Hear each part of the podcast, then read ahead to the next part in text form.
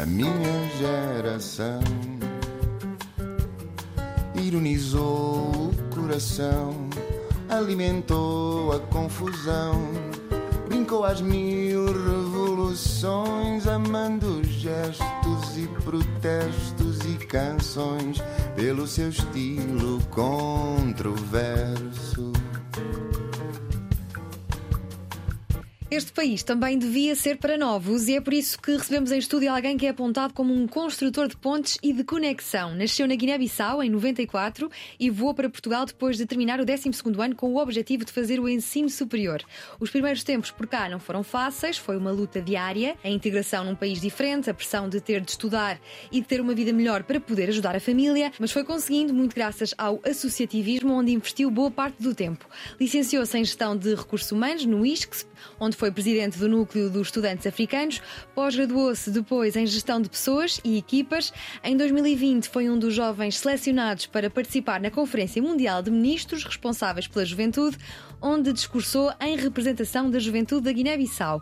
Uma caminhada que lhe valeu o prémio de estar entre os 100 jovens mais influentes da lusofonia pela Academia de Liderança Africana. Anaximandro Monteiro, muito bem-vindo. Obrigado. Tu enviaste-me um e-mail para participar eh, neste programa e, ao contrário do que as pessoas possam pensar, eu gosto sempre que isso aconteça porque significa que temos jovens com mensagens para passar ao mundo. O que é que tu tens para dizer ao mundo? Se tivesse assim um altar, como um palco-altar, como o Papa vai ter em Portugal, que mensagens gostarias de passar ao mundo? Bem, é, é, antes de mais agradeço o convite, agradeço também a oportunidade de estar cá, Diana. Portanto, eu confesso que sou um ouvinte assíduo deste programa. Eu acompanho, não perco nenhuma edição, portanto, e eu quis também, de certa forma, passar cá, tendo em conta que eh, de jovens que tenham passado cá, conheço quase alguns. Sim. Posso citar o Miguel Costa Matos, do PS, uhum o, o meu amigo eh, que foi presidente da FNAG, o Tiago, Tiago. também, a Rita Saias. Portanto, uhum. eu também quis deixar o meu testemunho aqui neste programa. Daí é que eu pensei, porque de facto eu fiquei um bom par de tempo fora de gravar ou dar entrevistas, mas eu acho que este programa eu quis passar uma mensagem e, e, portanto, e dizer também que, de facto, este programa é para os jovens, este Sim. país é para os jovens e este mundo é para os jovens. Sim, referiste a Rita Saias, o Tiago e o Miguel, que também têm um percurso muito ligado ao associativismo. Olhando para o teu percurso, vemos que é fortemente marcado pelo associativismo. Até escreveste um livro sobre o assunto. O associativismo é uma boa forma de nos integrarmos num país novo? Uh, o associativismo eu considero que é uma outra universidade, é uma outra escola uh, da cidadania e do voluntariado. Para mim foi é como se fosse a minha segunda casa. Foi através do associativismo que eu me tornei naquilo que sou hoje e naquilo que pretendo ser no, no futuro. Portanto, quando cheguei cá, a melhor forma de me integrar tanto na, na, na, faculdade como na própria sociedade foi com o associativismo. Portanto, o associativismo para mim é uma outra escola de cidadania e do futuro. E tu já tinhas esta veia associativista antes, em Bissau, antes de vires para Portugal? Uh, na Guiné-Bissau eu considero que sou um bocado tímido. Sim. Mas ali eu começava a dar um, sinais de que, portanto, eu se calhar uh, tinha aquela veia de estar à frente uh, dos meus colegas e, e, portanto, eu considero que a partir de quando cheguei cá em Portugal, tomei mesmo a iniciativa de, pronto, de entregar e estar à frente da, das iniciativas dos jovens. Portanto, uh, na faculdade surgiu logo uh, esta, esta, esta oportunidade de ser presidente do Núcleo Estudantes Africano e ali foi o primeiro passo de muitos. Sim. E sempre foi um sonho teu vir para Portugal fazer o ensino superior? Uh, sim. Nos meus cinco irmãos, eu sou o mais novo. Portanto, uh, os meus irmãos estudaram na Guiné. Portanto, uhum. e eu, como tenho a minha mãe cá, portanto, sempre tive este sonho de estar perto da minha mãe e de estudar cá em Portugal. Nunca pensaste fazer o ensino superior lá, então? Não. Uh, para quem conhece a realidade dos países africanos, uhum. sobretudo da Guiné-Bissau, não é muito aconselhável fazer o ensino, uh, mesmo o ensino secundário, muito menos o uhum, o ensino superior. Sim. Portanto, Portugal é uma referência para os jovens de, dos Palopes. Todos sim. querem vir cá para Portugal para ter um bom ensino, para construir uma família. Sim, e porquê recursos humanos? Já era uma área que pensavas há muito tempo? É, por acaso não. Recursos humanos foi a minha terceira opção. Ok. Quais eram as outras? Ciência política?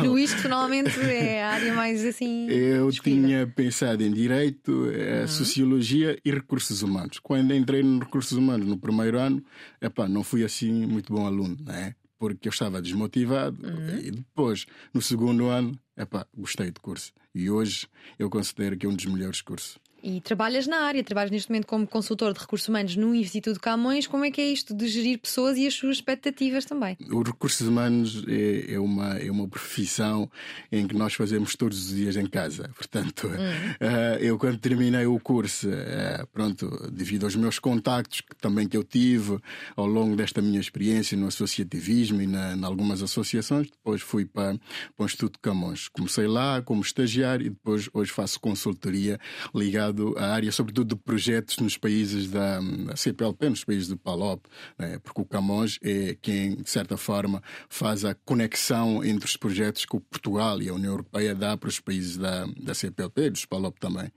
Tu contavas-me que a integração em Portugal não foi fácil inicialmente e também nos contaste agora que é o sonho de muitos jovens guineenses virem para Portugal estudar. Como é que foi esta integração? Portugal é um país acolhedor? Eu considero sim. Portugal é um país acolhedor. Portugal, Portugal é um país, é um, é um país, é uma porta de entrada para, para os jovens, não só da Guiné-Bissau, mas dos Palopes. Nos primeiros tempos não é fácil. Eh, eu costumo dizer sempre que nós temos uma certa hum, deficiência em resignar-se logo, né? Quando chegamos aqui perante as dificuldades, nós começamos logo com a resignação. Há, há dificuldades como existe também em outros países eh, europeus e mesmo nos uhum. Estados Unidos da América. Uhum. Portanto, a integração nunca é fácil. Portanto, é preciso resistência, é preciso persistência, é preciso, acima de tudo, vontade de, de, de concretizar o nosso sonho. Eu, no meu caso, eu cheguei cá, não vim com bolsas de estudo, eu tive que trabalhar e estudar ao mesmo tempo, porque de certa forma eu não tinha nenhuma bolsa, ao contrário de muitos dos meus colegas que tinham bolsa, e nós, eu tinha que estudar e sustentar o meu, o meu estudo. E a integração não é fácil misturar o trabalho com o estudo, hum. portanto, é, é, mesmo a pessoa que tem que ter força de vontade para, pronto, para conseguir o, o seu sonho. E quais é que são os desafios para quem resolve emigrar para Portugal? Algum jovem que nos esteja a ouvir e que tenha esse sonho, que acalente esse sonho, esse objetivo, o que é que lhe podes dizer? Que desenho podes fazer? Olha, eu hum, aquilo que eu posso aconselhar os jovens, não só porque eu também tenho recebido uh, muitas mensagens dos jovens que estão na Guiné, que querem vir cá para, para, estudar, e mesmo nos países também como Angola e Santo Tomé, a primeira coisa que eu digo sempre é preciso planear. Portanto, nós não podemos sair do nosso país, largar tudo e depois chegar cá e querer já conseguir eh, aquilo que nós queremos num, num, ano, dois anos, não é fácil. Portanto, o primeiro passo é planear o que é que eu quero. Muitos jovens que chegam cá inscrevem-se num curso, depois já não querem estudar naquele, naquele não, já não querem aquele curso, querem mudar de faculdade, já não têm condições para pagar o, o estudo, portanto a dificuldade é, é enorme. Portanto, é uhum. é preciso planear primeiro, é preciso ver as condições em que vou para Portugal, se vou para conta própria ou vou para uma bolsa. Portanto, essas questões é, é, é, é primordial para ter sucesso. Segundo, é preciso adaptar-se à realidade. A minha avó dizia-me sempre: quando nós saímos de um país ou quando nós fomos à casa de um vizinho, nós temos que habituar às regras de convivência desse, desse vizinho. Neste e são caso... muito diferentes as nossas regras de convivência aqui em Portugal? Uh, não são assim muito diferentes. Podemos começar pelo clima. Uhum. Uh, nós temos em África clima completamente diferente eh, com aqui. As regras. Tens passado frio aqui? Uh, muito. e também as regras de convivência, porque cada país tem as suas regras, portanto, uhum. nós temos que habituar as regras. Na Guiné pode não haver regras e aqui haver regras cumprimento das leis. Portanto, nós temos que habituar a isto. Em Portugal tens encontrado muitas pessoas que conhecem a Guiné. Os portugueses têm uma noção correta do que é a Guiné? Conhecem-na? Eu posso lhe dar um exemplo. Eu não sei se, é, se, essa pessoa também já passou cá nesse programa, que é o Alexandre Poço. Conhece, do PSD. É do PSD. Sim. Um grande amigo eh, com quem tenho uma boa relação. Ele foi para Guiné no ano passado a convite da juventude PRS, que tem algum tipo de ligação. E quando ele voltou, disse-me: Olha, eu quero voltar para Guiné-Bissau. Ao contrário do que as pessoas eh, pensam, quer dizer, tirando aquela situação política de instabilidade, eh, mas a Guiné é um bom país para se passar férias e até conhecer melhor. E eu aqui lanço também o convite à Diana. Se quiser Sim. ir para a Guiné, eu posso fazer pontes para ir lá conhecer o país. É um paraíso. Portanto. Sim, a Guiné-Bissau é um dos países do mundo mais propício a golpes de Estado, politicamente instável. Desde a independência registaram-se quatro golpes de Estado bem-sucedidos e outros 16 eh, que não foram tão bem-sucedidos. Achas que isso então é um problema que pode afastar turistas? Num país que tem muita uh, beleza para oferecer uh, turistas, ouvi dizer. É, o que acontece é que muitas das vezes é, há, há, um dado muito curioso na Guiné que as pessoas acabam por se habituar. Eu vou lhe dar um exemplo. Quando houve um golpe, uma tentativa de golpe de Estado, é, creio que foi em 2012, havia pessoas turistas, pessoas que foram lá fazer negócios que não queriam voltar. Porquê? Porque o que é que acontece? Quando há um golpe de Estado, isso é um assunto militar e político. As pessoas no outro dia fazem o seu trabalho normal. As pessoas vão até para o emprego. Sim, exato. Disseram que os golpes de Estado não afetavam a cultura nem a, nem a praticidade dos dias das pessoas, que é Isto, é curioso. É, é, verdade. Isto é um problema. O que acontece é são os militares ou os políticos é que têm os seus diferentes. Portanto, a população cada um faz a sua vida normal. Portanto, no outro dia é como se fosse eh, um dia normal. Portanto, eu em 2012 ainda eh, estive lá, quando houve uma uhum. tentativa de golpe de Estado. No dia seguinte, há pessoas a irem para o emprego, tudo normal, e há pessoas que foram lá, empresários, que não queriam voltar. Disse: não, isto é um assunto de militar, está resolvido. Portanto, é um país que eu costumo dizer sempre está em construção, mas também está está nas nossas mãos fazer a escolha se queremos um bom país ou não. Ok, então se, quem quiser ir visitar e estiver com medo dos golpes de Estado, não tenha medo, porque a vida continua apesar de tudo. É um país lindíssimo, disseram-me. Uh, o que é que, que, belezas é que tem a Guiné para oferecer? Ouvi falar muito bem do arquipélago dos Bijagós. Já agora, o Unesco, neste fim de semana, encorajou as autoridades guineenses a, pronto, a, a, a propor uh, o arquipélago de, dos Bijagó para a candidatura a património mundial. Portanto, e é, uma, é, uma, é uma ilha fantástica e quem, quem, quem vai para lá já, já, já não quer ir e, conhecer outros sítios. Sim. Portanto, e, e, temos vários sítios, arquipélago, arquipélago dos Bijagó, temos o interior do país e temos vários sítios. A Guiné é um país bonito para se conhecer, para se visitar e até é, para também viver. Sim, eu perguntava-te se sentias que os portugueses aqui conheciam bem a, a Guiné-Bissau e agora pergunto-te se os jovens guineenses e também os jovens dos Palop conhecem a Amilcar Cabral, a história da Guiné-Bissau e se entendem a importância de uma personalidade como Amilcar Cabral.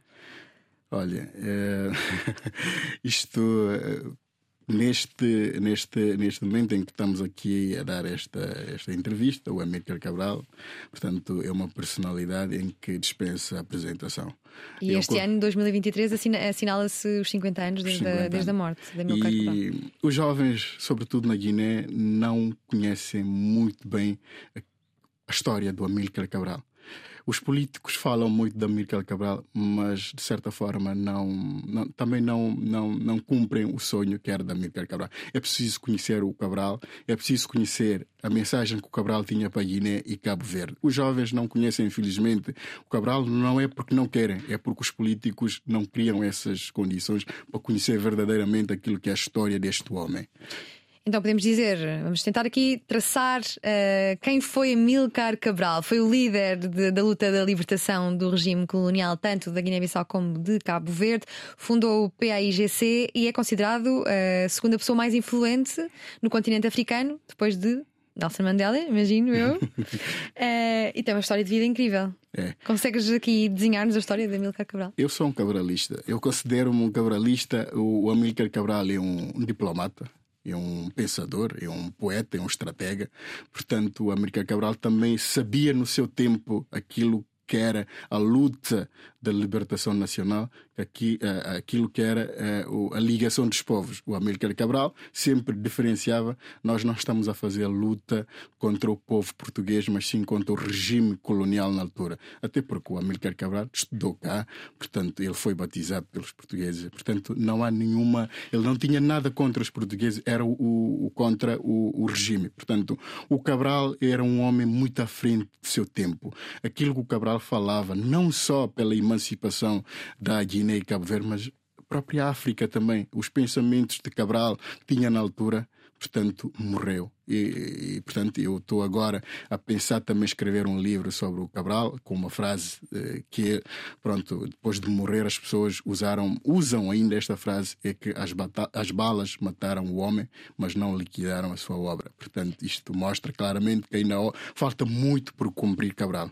O que é que na história da vida dele mais te surpreende, mais, te, mais é objeto de admiração? É, é, é uma pessoa que tinha tudo para ficar cá em Portugal, porque estudou cá, fez agronomia, decidiu voltar para ajudar o seu país.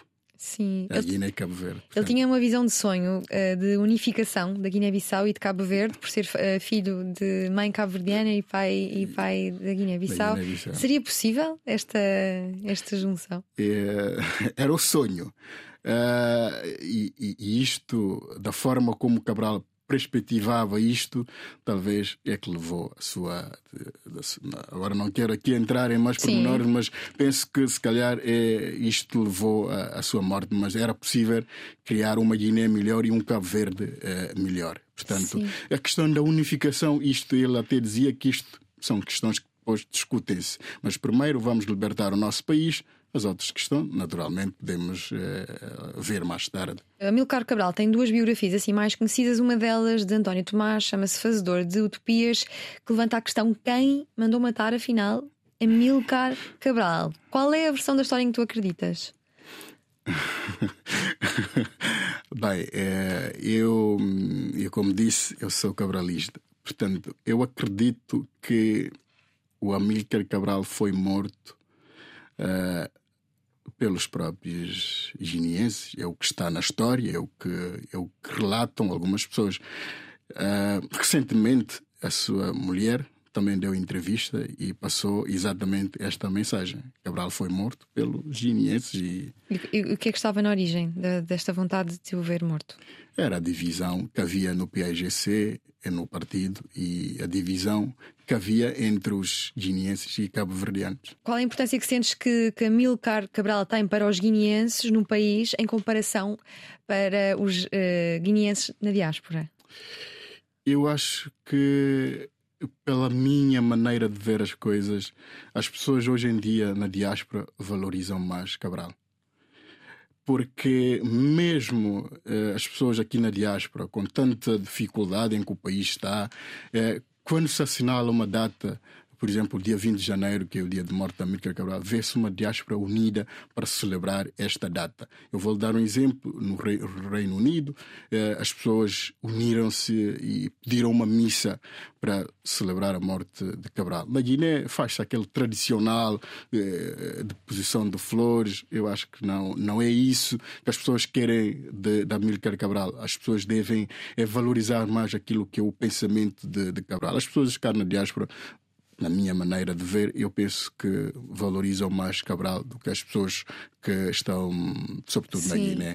Aliás, eh, recentemente houve uma entrevista dos jovens em Cabo Verde em que exclamavam que valorizavam muito pouco nas escolas o Cabral. Portanto, é preciso Sim. cumprir o Cabral. E sem ser apenas os jovens, achas que os guineenses eh, no país estão adormecidos de alguma forma no que toca aos eh, valores propagados pelo início do movimento de libertação de Amílcar Cabral?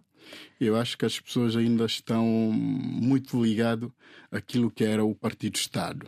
Né? Nós, na altura, tínhamos o, o, partido que era o, pronto, o PAGC, que trouxe a independência, trouxe, de certa forma, Cabral foi fundador desse partido. Portanto, as pessoas ainda estão muito ligadas a esse pensamento de ter um partido colonial. Portanto, isto faz com que as pessoas ainda não se desligam daquilo que. O Amílcar Cabral foi fundador do PAGC, mas foi também um dos críticos do PAGC. Portanto, ele dizia certamente nós tínhamos que diferenciar aquilo que é o partido e aquilo que é o país. Portanto, os, quem vai para o partido fica para o partido e nós temos que ter quadros para trabalhar para o desenvolvimento do país. Era o programa maior dele o debate sobre aquilo que foi o colonialismo português continua aceso e muito polarizador. Como é que olhas para o debate que vai sendo feito nesta matéria? É um bom começo, debater aquilo que se passou.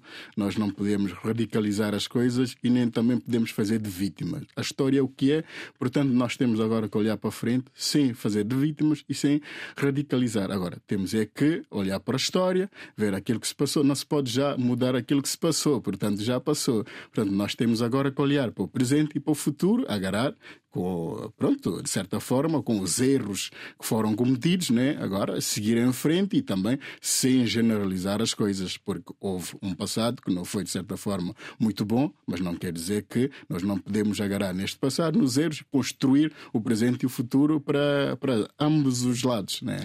Então, quando olhas para o passado, não há amargura, há só aprendizagem para aquilo que deve ser o futuro? Eu acho que existem a, amargura, cert, certamente, não podemos negar isto, mas também temos que saber lidar com isto. Temos que pegar no exemplo de Nelson Mandela. Uhum. Portanto, é um bom exemplo para nós eh, olharmos para aquilo que foi o colonialismo e pensar o futuro e o presente das relações entre os povos. Bem, já que falámos de Amilcar Cabral e agora falaste de Nelson Mandela, eu entrava já aqui no capítulo das tuas referências. Uma delas é então Amilcar Cabral e Nelson Mandela. Porquê esta admiração por Nelson Mandela? É, acho difícil alguém não, não conhecer minimamente a história, mas se houver hipótese de alguém não conhecer, tens aqui uma chance para, para nos contares a história de Nelson Mandela. A Mandela foi também um outro homem à frente do seu tempo eu comecei a seguir Nelson Mandela quando fui selecionado para participar na Academia de Lideranças Ubuntu.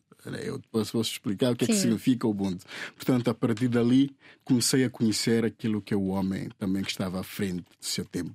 Mandela era um homem extraordinário. Portanto, eu hum, não passo um dia sem ler Mandela, sem ver os, os, os vídeos daquilo que foi o homem. Portanto, Mandela nós ainda, eu penso que os ensinamentos de Mandela, tanto de, de Amílcar Cabral, deve estar presente no nosso, no nosso dia a dia. Há muita forma de nós pegarmos nos exemplos de Mandela, Martin Luther King Cabral, para construirmos um mundo melhor.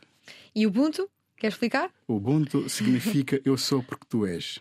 Portanto, isto é na tradição mais africana em África do Sul. Portanto, eu quando participei na Academia de Lideranças Ubuntu, né, ali quem passa ali fica já a conhecer muito aquilo que é o Mandela, aquilo que ela, o que é que o Mandela pensava sobre as pessoas. E, e, uma frase que me marcou muito de Mandela é quando as pessoas lhe dizem: Olha, Mandela, tu és um homem perfeito. Ele diz: Não, eu não sou perfeito, eu também tenho os meus defeitos. Portanto, é um homem extraordinário. E Martin Luther King, que já mencionaste, quem foi e porque é que é uma das suas referências? Porque ele também apontou não só o problema, também soube apontar solução para esse problema. E mais importante nisto tudo é que ele tinha um slogan: não a violência. Portanto, não se pode combater qualquer tipo de luta com violência. Com violência cria-se mais violência. Portanto, ele, como disse, tinha um sonho e eu também acho que tenho um sonho. E Kofi Annan?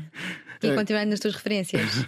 Kofi Annan, porque acima de tudo foi um homem formado em. Muitas pessoas não sabem, mas ele foi formado em recursos humanos. Hum. Ele era um homem de papéis ali nas Nações Unidas. Portanto, também tinha.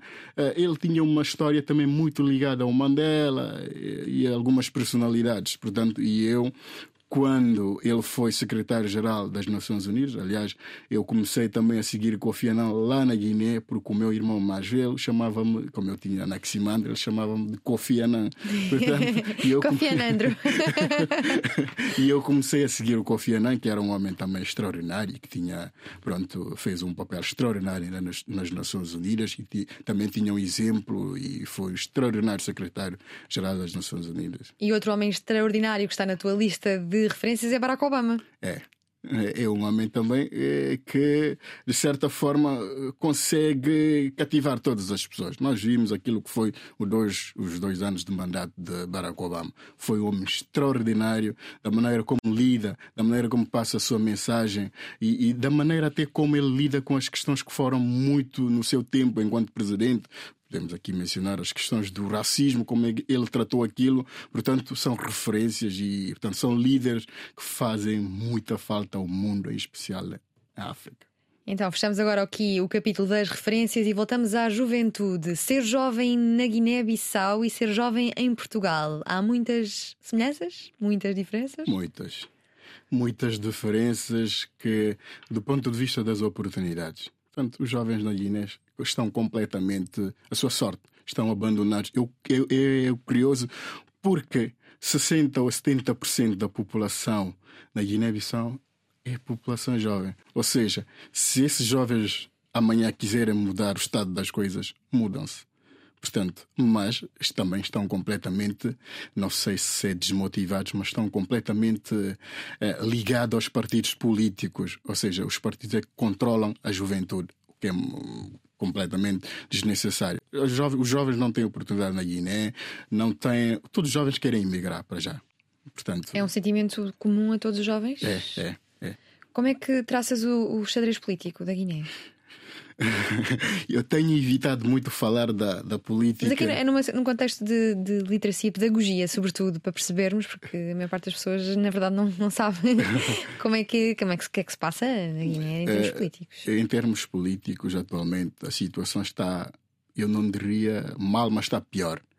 Portanto, é, quando nós é, vemos aquilo que se passa, por exemplo, na Guiné, no que toca vou dar um exemplo mais claro no que toca, sobretudo, aos direitos humanos. Uhum. Portanto, é, é, curioso, portanto, aquilo que se passa na Guiné é inaceitável. Portanto, uh, os políticos não têm qualquer tipo de interesse em desenvolver o país. Portanto, quem vai lá, vai lá porque quer resolver o seu problema. Portanto, eh, nós, é que eu digo sempre às pessoas, a escolha está nas nossas mãos. As pessoas é que votam. Portanto, nós é que temos que decidir o futuro do nosso país. Portanto, a situação política na Guiné não é muito convidativa aos jovens. Portanto, eu já fui convidado várias vezes para voltar para a Guiné, até para ser, para ser chefe de gabinete, do, não vou chamar nome aqui, Sim. mas eu recusei-me, porque eu não vou lá prestar conta a um partido político. Eu, se for para a Guiné, é para trabalhar para o meu país. Portanto, não vou estar condicionado. Ao contrário do que faço aqui, por exemplo, em Portugal, os jovens estão completamente autónomos. Eu também sou membro da Juventude Social. Será que estão? eu penso que sim, eu penso que sim. Em comparação, por exemplo, com a Guiné. Em comparação, acredito. É, portanto, eu faço parte da Juventude Socialista e vejo algumas coisas que, se fosse no meu país, não seria assim. Como, por exemplo? Por exemplo, na tomada de decisão, as, as, por exemplo, as ideias dos jovens não são levadas em conta na Guiné. Portanto, aqui o, as ideias são levadas em conta. Nós vemos aqui no Parlamento, por exemplo, temos jovens que estão lá. Na Sim. Guiné temos, mas isso em comparação. Então, o que é que querem os políticos na Guiné e quais são os partidos mais que, que têm mais eleitorado?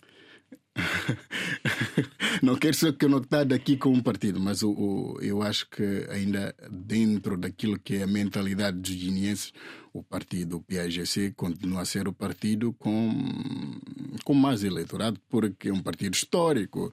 Portanto, sim, também existe o PRS, que é um partido também que tem, tem o seu eleitorado. Existem outros movimentos, partidos políticos que estão a surgir, mas eu acredito que esses dois partidos são, são pilar fundamental dentro daquilo que é o eleitorado guineense. Traçaste aqui um cenário meio desolador do que é ser jovem na, na Guiné, em termos de perspectivas eh, de futuro. Como é que crescendo num meio tão desprivilegiado, se pode fazer mudança e ascender. És um exemplo de, disso, não é? Eu sou um exemplo de superação e de resistência e também de resiliência. Né? A minha vida não foi assim mar de rosas, né? Portanto, eu cresci numa família nobre. Eu, eu, a título de exemplo, eu fui educado pela minha tia. Eu, a minha mãe veio para Portugal doente muito cedo. Portanto, eu fui educado no meio das mulheres. eu tenho um respeito imenso pelas mulheres e respeito muito uh, as mulheres. Portanto, uh, eu cresci, mas eu fui também educado de uma maneira uh, muito simples e de uma maneira também.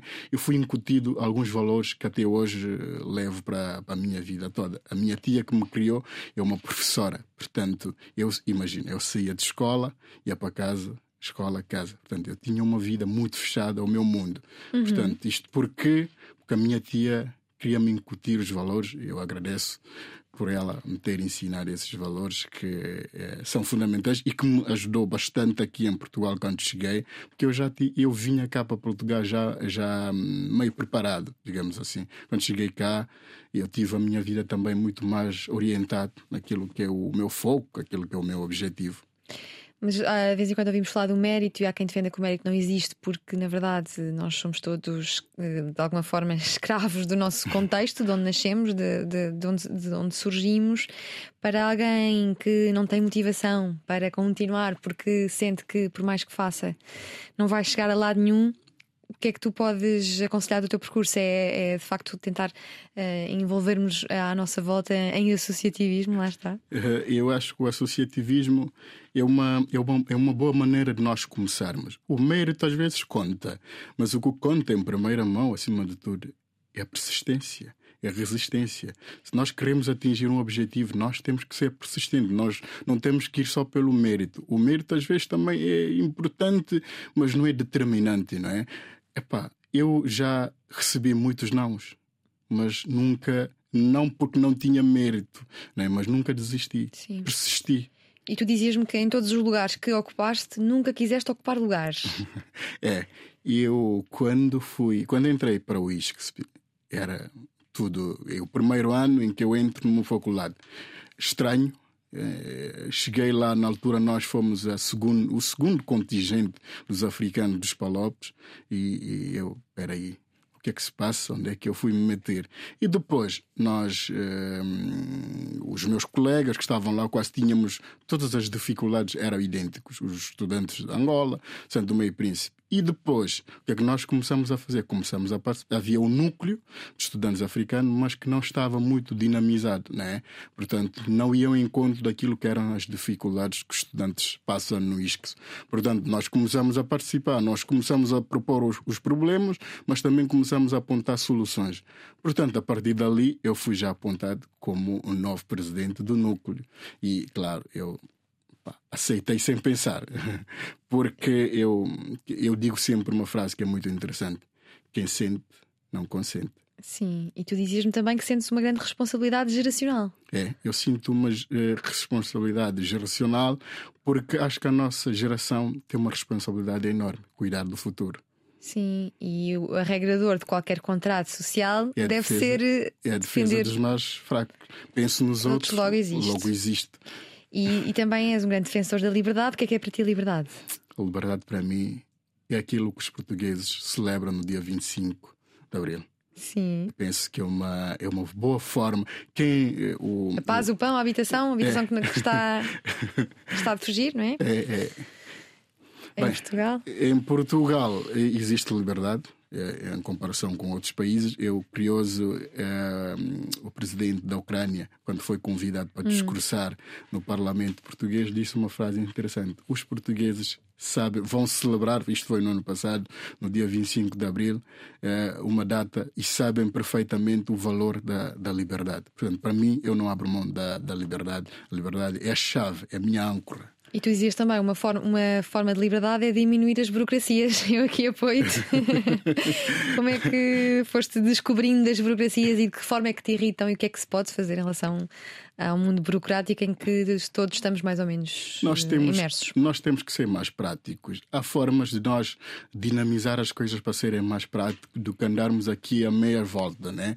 Portanto, nós somos seres humanos e seres humanos também temos as nossas limitações aspecto, no, no, no, que toca ao aspecto emocional. E eu acho que as burocracias cansam as pessoas. Portanto, as pessoas têm que ser livres de decidir a sua vida, de decidir conforme as regras.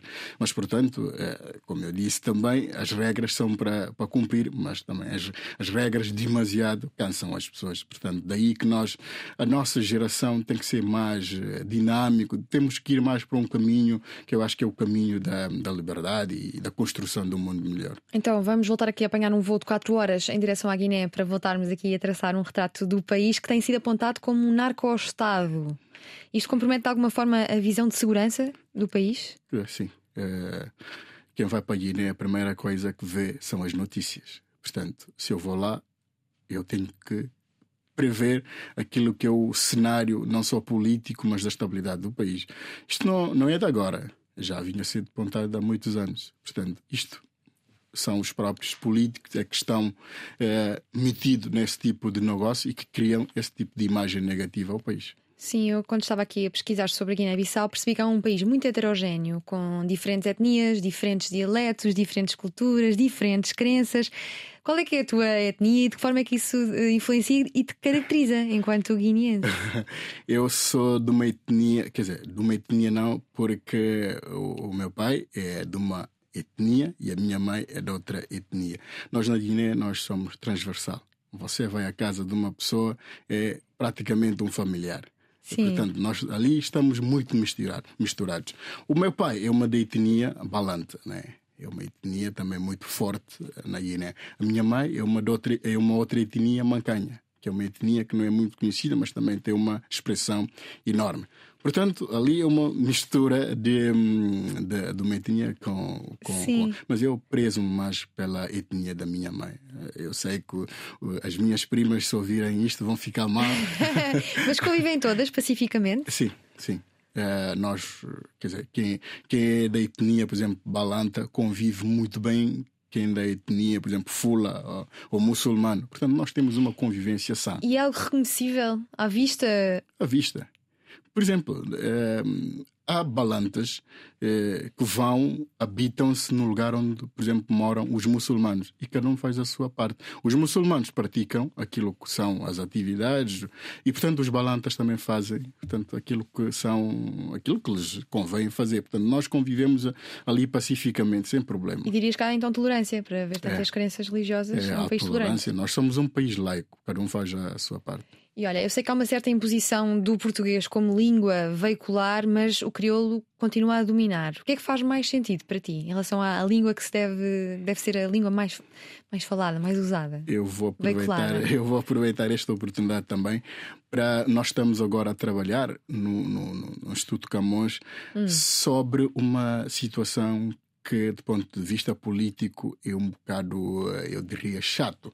Porque agora na Guiné, quem vai procurar um emprego já não se pede português, pede-se francês, por causa da, um, ehm, da forma como as pessoas, isto também de certa forma é, é, eu culpo o, pronto, o governo, da forma como não tiveram uma presença muito forte e não valorizam muito o português. Portanto, e o crioulo se fala mesmo nas escolas. Portanto, a nossa língua oficial é português. Portanto, não há muito valorização de português enquanto língua na Guiné.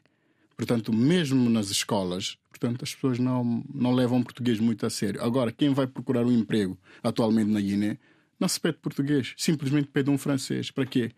E o Camões está a fazer uma, uma, uma pressão política, eu posso avançar isto sem problema, uma pressão política no sentido de, epá, se nós temos aqui um Instituto Camões, nós damos apoio, nós, Portugal tem uma relação eh, muito próxima e próspera com a Guiné, e a Guiné está inserida na comunidade dos países de língua portuguesa, e pelo menos até agora a nossa língua oficial é português, porque, porque é que nós, na Guiné, os jovens têm que ir procurar emprego e, e o português é desvalorizado?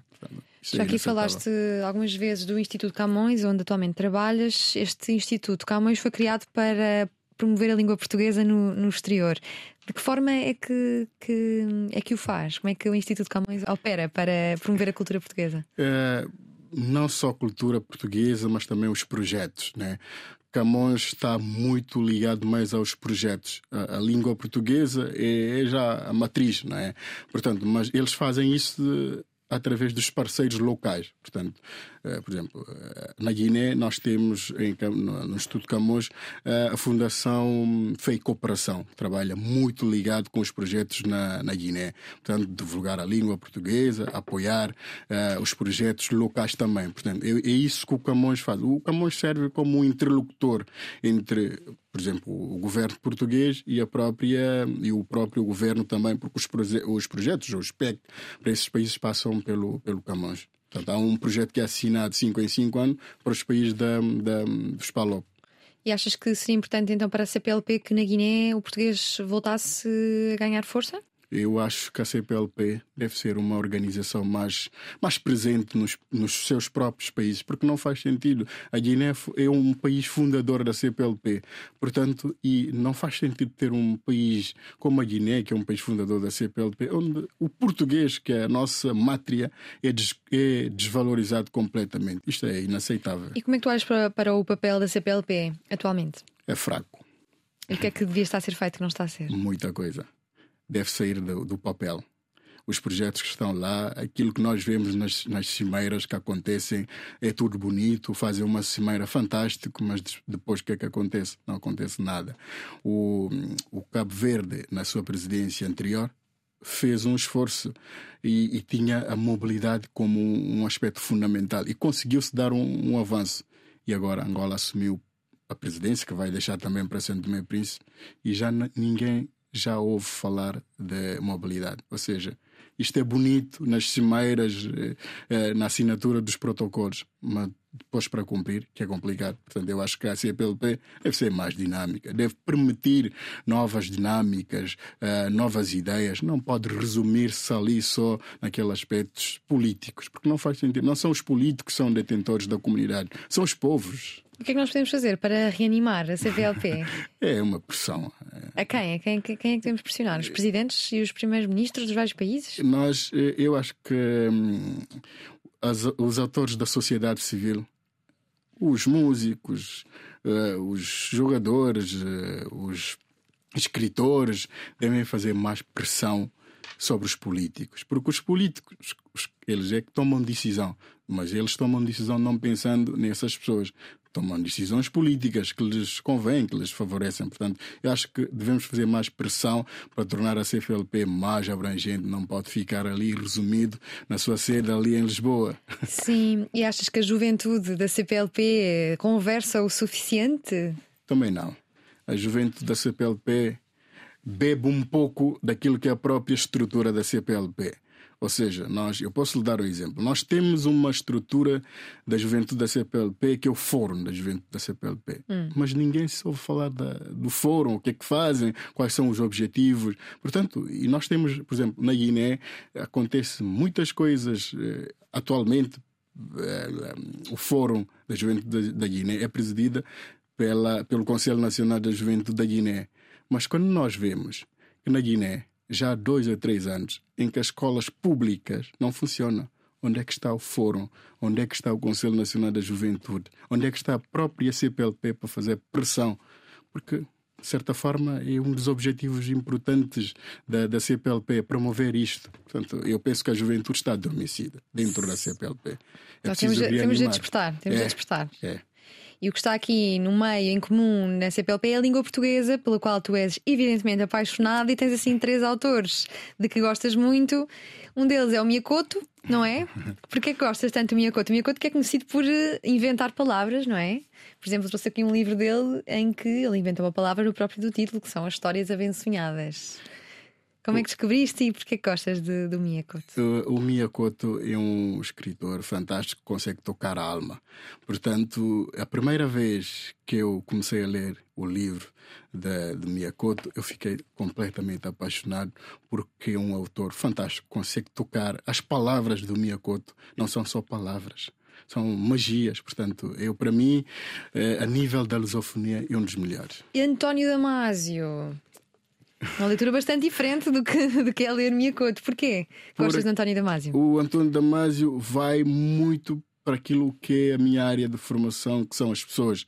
Ele, como vê a, a emoção, a consciência das pessoas, eu também comecei a ler o António Damasio a convite de um professor meu, diz-me: Olha, tens ali um autor fantástico que é o Antônio Damasio. Também comecei a ler e comecei a, a, pronto, a saborear mais aquilo que ele pensa sobre a ciência, sobre, hum, sobre a consciência, as emoções também. São autores fantásticos. E falta-nos aqui um autor fantástico, digo que eu gosto também muito destes três autores, que é Fernando Pessoa. Fernando Pessoa. Um grande embaixador da língua portuguesa no mundo inteiro. A nossa pátria é a língua portuguesa. Portanto, eu tô, posso avançar também isto. Eu estou agora a escrever um livro que é sobre a língua portuguesa. Eu posso avançar a o título. Uh, o título é A Língua Portuguesa e a Geração da Lusofonia. Portanto, e um dos autores principais para esse livro que nós vamos, eu pessoalmente vou viver, viver é o Fernando Pessoa. E qual foi o primeiro livro em que tropeçaste, Fernando Pessoa? É, é o livro onde ele mais ou menos fala do amor é, Sim. E foi cá em Portugal foi ou foi lá? Foi cá em Portugal. Foi cá em Portugal. Cá em Portugal. Defende que a regra de ouro de qualquer contrato social deve ser a defesa dos mais desprotegidos. Penso nos outros, logo existo. Tal como Nelson Mandela acredita que podemos mudar o mundo e torná-lo num lugar melhor, está nas mãos de cada um fazer a diferença. Considera-se um construtor de pontes, um defensor pela igualdade, fraternidade e justiça social, um cidadão do mundo que todos os dias faz a sua parte para que possamos viver num mundo melhor e mais justo. Nesse sentido, sem participar participado e contribuído ativamente em várias organizações de juventude, particularmente com foco nas políticas da juventude do espaço da CPLP. Atualmente é consultor de recursos humanos no Instituto Camões. Antes disso, foi coordenador do Gabinete dos Recursos Humanos para Educação da Embaixada da Guiné-Bissau em Lisboa. É membro do Conselho Consultivo do Instituto para a Promoção da América Latina e Caraíbas, membro da Associação Portuguesa de Gestão das Pessoas, membro da Juventude Socialista e embaixador da Fundação Braima da Abó. Gosta de ler política e romance e tem um grande apreço por autores como Mia Couto, António Damasio ou Fernando Pessoa. Um grande apreço também tivemos nós na última hora de conversa com o Anaximandro Monteiro na Antena 3 e na RTP3. Anaximandro, obrigada. Obrigado. Ficou alguma coisa por dizer? Não, acho, acho que foi tudo. obrigada. O que vamos fazer?